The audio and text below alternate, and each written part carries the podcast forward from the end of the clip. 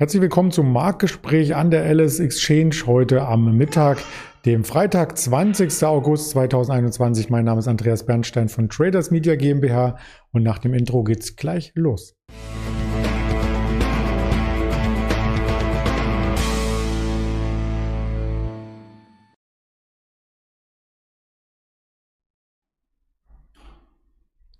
Wir haben heute kleinen Verfallstag und spannende Themen vorbereitet, die hier in der Präsentation auf dem Deckblatt schon sichtbar sind. Der DAX am kleinen Verfallstag soll unser Thema sein. Energieaktien sind gefragt. Es kommt zu einer kleinen Sektorrotation im DAX und LVMH schauen wir uns auch an, weil die Aktie neuerlich unter Druck gekommen ist. Das möchte ich natürlich nicht alleine tun, sondern mit dem Händler Marcel, den ich recht herzlich begrüße. Hallo Marcel. Hallo Andreas. Nach der gestrigen Volatilität, ähm, die ja deutlich angesprungen ist auf 260 Punkte, ähm, ist heute so ein bisschen Abwarten angesagt. Hat das mit dem kleinen Verfallstag zu tun oder einfach nur, weil das Wochenende vor der Tür steht? Ja, ich glaube, dass äh, im Moment der, der kleine Verfallstag äh, nicht mehr so eine Auswirkung auf den Gesamtmarkt hat, wie das vor einigen Jahren mal war oder Jahrzehnten. Ähm, ich denke, dass ähm, heute die, die abwartende Haltung oder die leicht schwächeren Kurse äh, noch ein bisschen äh, von, von der hohen Volatilität von gestern herrühren. Da war ja ordentlich Bewegung im Markt, erst äh, stark nach unten, dann zum Schluss sind wir wieder angezogen. Und ähm, ich könnte mir vorstellen, dass jetzt vom Wochenende vielleicht äh, einige Anleger erstmal ein bisschen vorsichtig sind, an der Seitenlinie warten und ähm, sich mit Käufen bis zur nächsten Woche dann zurückhalten. Im mittelfristigen Chartbild hat der DAX ja einiges wieder kaputt gemacht, was er sich letzte Woche aufgebaut hat. Die 16.000 wurden kurz gesehen, ja, aber letzten Endes notieren wir jetzt aktuell bei 15.700 schon wieder in der alten Range, die wir seit April haben. Also ein Rücklauf und damit wieder die grobe Handelsausrichtung für Trader, die wir schon seit Monaten kennen, oder? Ja, genau. Also es ist ähm, wie du sagst, also die, die Range ist ähm, eigentlich ideal für, für Daytrader, die sich ähm, auf, eine, auf den Rangehandel spezialisiert haben. Ähm, nach oben gibt es eigentlich ähm, keine nennenswerten Ausbrüche oder nichts, was ähm, überraschend kommt und ähm, so richtig nach unten durchrauschen äh, will der Markt auch nicht. Von daher, äh, jeder, der auf Seit Seitwärtsbewegungen spekuliert, ist im Moment ganz gut aufgehoben in dem Markt. Ja, wer Trends sucht, der ist auch in anderen Märkten ganz gut aufgehoben oder bei Einzelaktien. Wir hatten heute Morgen ganz kurz über die entsprechenden Wasserstoffaktien gesprochen und auch über den Energiesektor. Den möchten wir gleich mit dem Ölpreis ins Bild bringen und damit einhergehend auch hinleiten zu den Energieversorgern, denn die stehen seit Tagen auf der Kaufliste im DAX unter den Tops zu finden, RWE und E.ON und unter den Flops seit Tagen zu finden, Volkswagen, äh, BMW und Daimler. Und ich hatte schon versprochen, den Ölchart Chart hier noch einmal zu zeigen. WTI, der Aufwärtstrend seit März, April ist gebrochen. Wir blicken also hier nach unten, wenn die Weltwirtschaft so ein bisschen ins Straucheln gerät, ist auch das schwarze Gold nicht mehr das wert, was es mal war. Ja, das ist natürlich für die äh, Menschen, die äh, tanken müssen, eine erfreuliche Entwicklung. Der Ölpreis ist in der letzten Zeit ja wirklich sehr stark angezogen.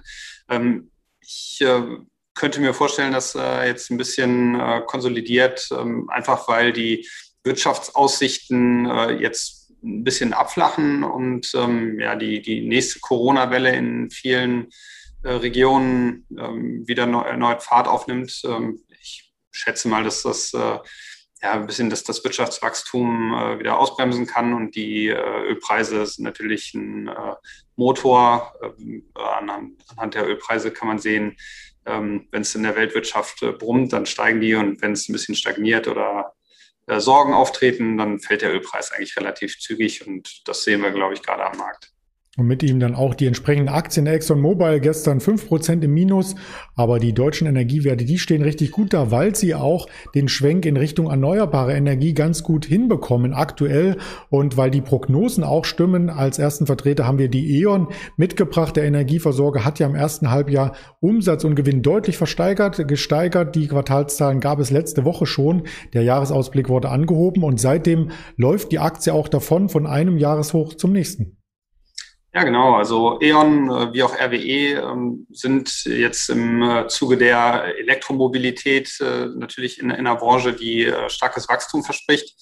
Ähm, immer mehr Autos werden auf Elektromobilität umgerüstet oder immer mehr Elektroautos werden verkauft, was natürlich in, den, in den vergangenen Monaten die Lithiumproduzenten und Batterieproduzenten schon enorm haben ansteigen lassen. Und ähm, ich denke mal, dass jetzt der Fokus äh, dann auch so langsam auf die äh, Elektrobranche, auf die Hersteller und, und Händler von, von Strom äh, fällt, weil ähm, mit irgendwas müssen die Batterien aufgeladen werden. Und ähm, da sind natürlich die deutschen Marktführer oder die europäischen Marktführer ähm, dann erste Wahl. Und äh, ja, in den letzten äh, Wochen und Monaten sehen wir da starke Kursgewinne.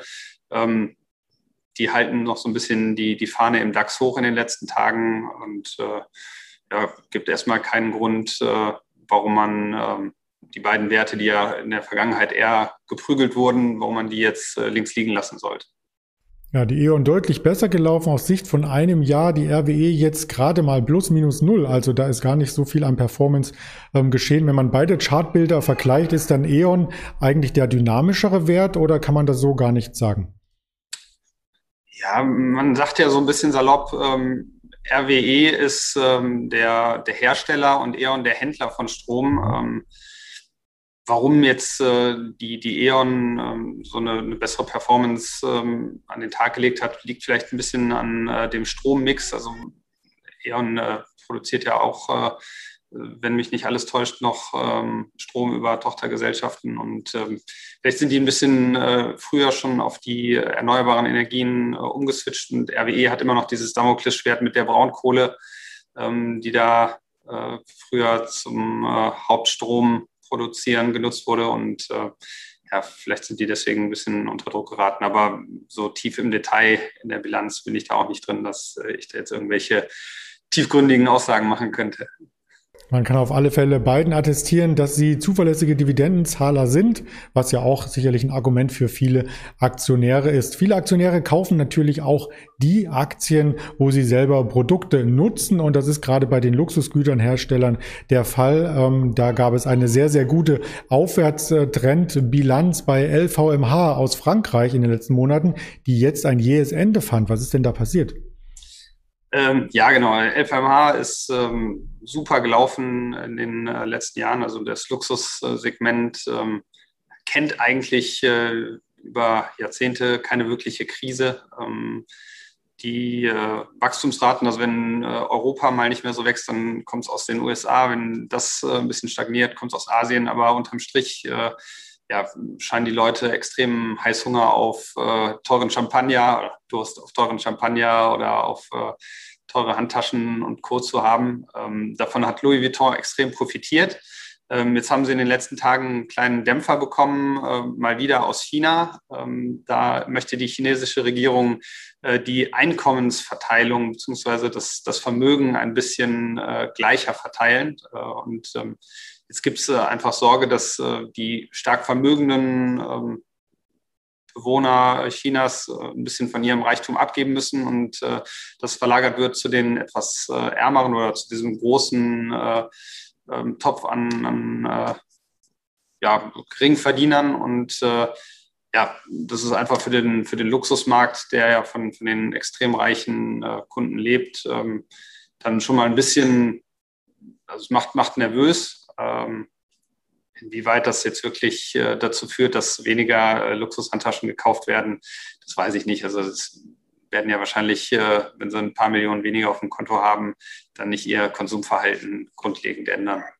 Das stimmt. Die Handtaschen kann man ja eher präsentieren, wenn man rausgehen kann, aber zu Hause Champagner kann man auch weiterhin trinken. Also auch das ist ja eine der Marken, die hier bei Louis Vuitton ähm, quasi mit ähm, im Segment äh, gespiegelt, wieder gespiegelt wird. Und da möchte ich noch jemanden, einen Namensvetter zitieren, und zwar den Luca Solka.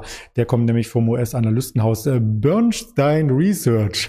Der sprach davon, dass diese recht nervöse Marktreaktion auf den Medienbericht aus China eigentlich nur ähm, ja, Makulatur ist und dass im Grunde genommen die Zahlen so toll waren, die letzten Quartalszahlen, dass er davon ausgeht, dass das Wachstum auch weiter hier beibehalten wird. Also Chapeau, muss man da sagen. Und ähm, wir haben auch noch weitere Themen im Angebot über das Wochenende hinweg auf den Kanälen von YouTube, Twitter, Instagram, Facebook als Hörvariante, Spotify, Deezer und Apple Podcast möchten wir auch am Samstag wieder ein langes Format hier einstellen mit dem Händler Kai. Darf ich schon mal den Appetit, Hunger hier von Ihnen wecken? Da geht es auch um Konsum, da geht es zum Beispiel um die Zalando und es soll um die BioNTech gehen, die eine Berg- und Talfahrt hinter sich hat. Ich hoffe, du schaltest auch ein, Marcel, und genießt ansonsten dein Wochenende.